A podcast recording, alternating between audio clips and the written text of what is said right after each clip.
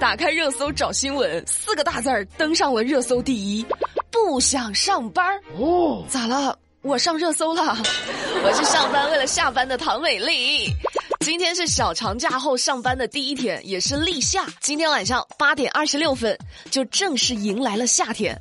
朋友们，立夏之后要适当的锻炼身体了，甩甩秋膘了。像这个五一，大家的度假方式都变得格外的健康养生。嗯，经过文化和旅游局数据中心的测算。五一假期这五天，全国国内旅游出游一点六亿人次，踏青赏花、民宿度假、爬山眺望、郊区露营，成为了这个假期的主流。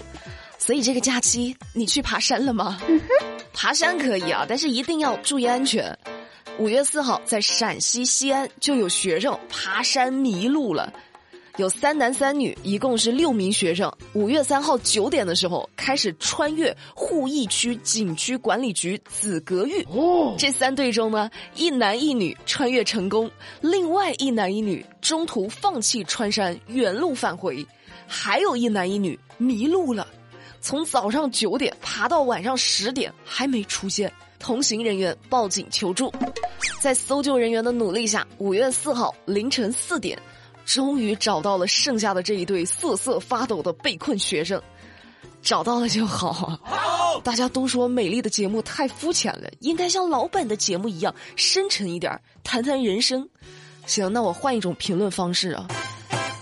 你们看这条新闻啊，就很像人生的三种状态：成功和及时止损放弃，还有不温不火、不前不后，需要别人帮一把。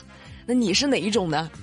玩笑归玩笑哈，大家在参加一些户外活动的时候，还是要注意安全，尽量抱团，不要分开。注重养生，也可以把零食换成阿胶糕，补补气色。还有三天就是母亲节了，记得也给妈妈送两盒阿胶糕。节目手机页面的左下角给你们挂了听众专属链接，礼盒装的阿胶糕原价是六十九块钱一盒。美丽说的粉丝专享价三十九。在疫情防控的大环境下，如果要离开本省出去旅游的、出去办事儿的，都需要跟社区啊、单位啊进行报备，这个无可厚非。但是有人出国生了个孩子回来，他都不报备，还想瞒着，像话吗？这个说的是江苏无锡一位女士李某，在疫情爆发之前飞到境外去生孩子了。还让他妈妈以他的名义拿着本地医院的挂号单和医疗建议书到单位去请假。那李某休完产假回公司上班的时候，公司呢发现他瞒报信息，于是提出和李某解除劳动合同。李某不服，提起上诉。最终法院审理认为，李某严重违反公司的规章制度，还导致公司的防疫统计出现重大错误，公司有权解除劳动合同。有人觉得说李女士活该，有人认为李女士冤枉，你们觉得呢？美丽觉得哈，疫情防控这个事儿还是不要瞒报谎报，这是对自己也是对社会负责呀。再说回到公司层面，大家一块儿共事是建立在信任的基础上，如果信任都没有了，还怎么继续共事呢？啊，其他同事不得每天都心惊胆战的。无论在疫情前还是疫情后，瞒报本身就是不对的行为。此时此刻，心中有什么想法没？有些人是明知故犯，有些人啊，是真的没有常识。最近在江西，一位女士在高速上找到交警求助，说什么呢？说她下了高速做完核酸，再返回车里的时候，车子亮红灯了，车上的显示屏上出现了一个。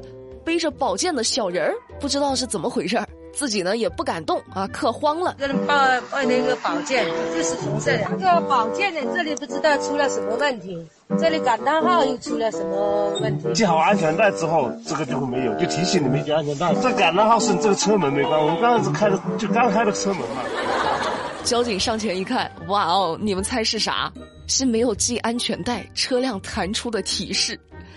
之前有个段子说，一位司机朋友发现显示屏上显示一个小人儿坐在马桶上，最后发现人家是提示气温四摄氏度。看来这些段子啊，真的是来源于现实。背宝剑的小人儿，好家伙，你车上有刺客呀！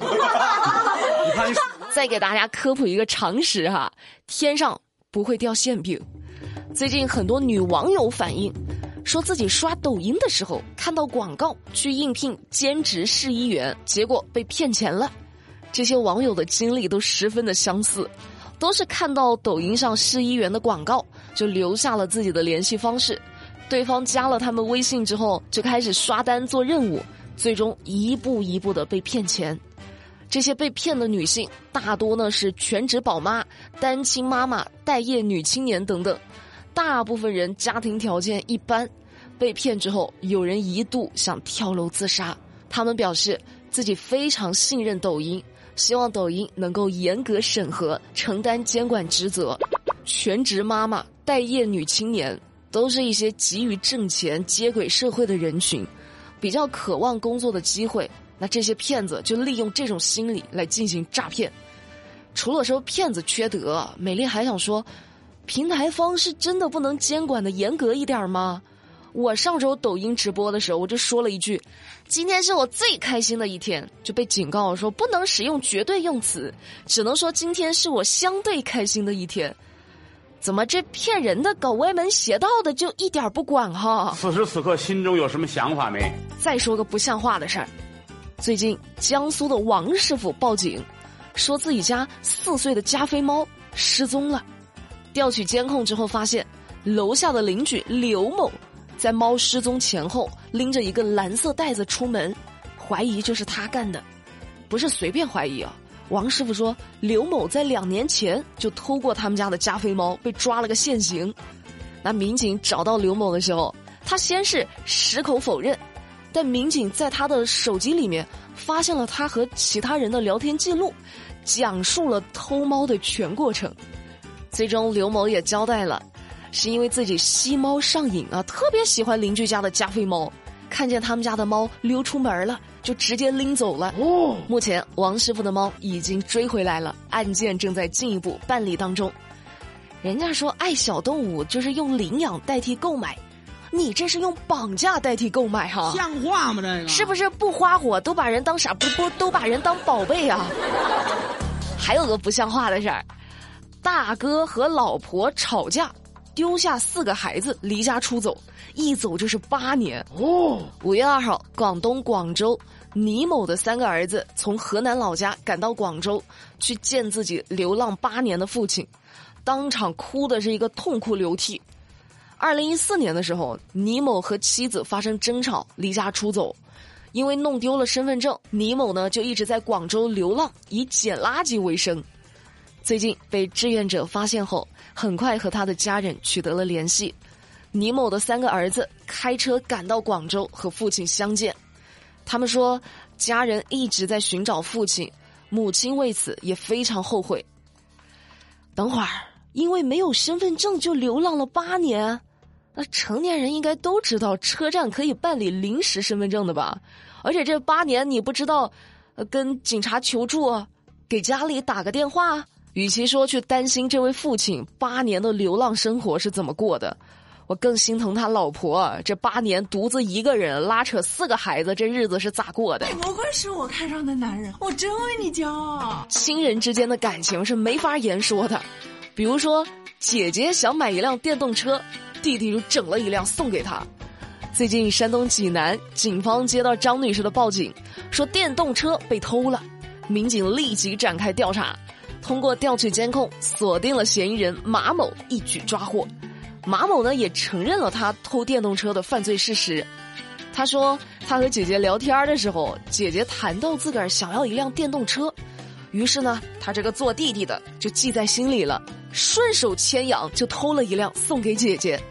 目前，犯罪嫌疑人马某因为盗窃已经被警方刑事拘留。民警也将追回的电动车还给了张女士。好一个姐弟情深，血浓于水呀！姐姐在看守所外感动的流出了眼泪。节目的最后，来关注一下长沙自建房倒塌现场的救援情况。五月五号凌晨，长沙居民自建房倒塌事故举行了第五次新闻发布会，通报事故救援最新情况。截至目前。共救出被困人员十人，发现五名遇难者。相关部门表示，下一步还将继续全力以赴搜救被困人员，周密细致地做好现场救援处置、伤员救治等工作。同时，长沙全面开展全市居民自建房大排查、大整治，加快推进问题整改，坚决防范类似事故发生。希望能听到越来越多幸存者的好消息，也希望这样的事情真的不要再发生了。那今天的节目，美丽就跟你们说到这儿啦。了解更多资讯，参与话题互动，新浪微博、抖音、喜马拉雅都可以搜索“马栏山广播站”就能够找到我啦。我们明天不听不散，拜拜。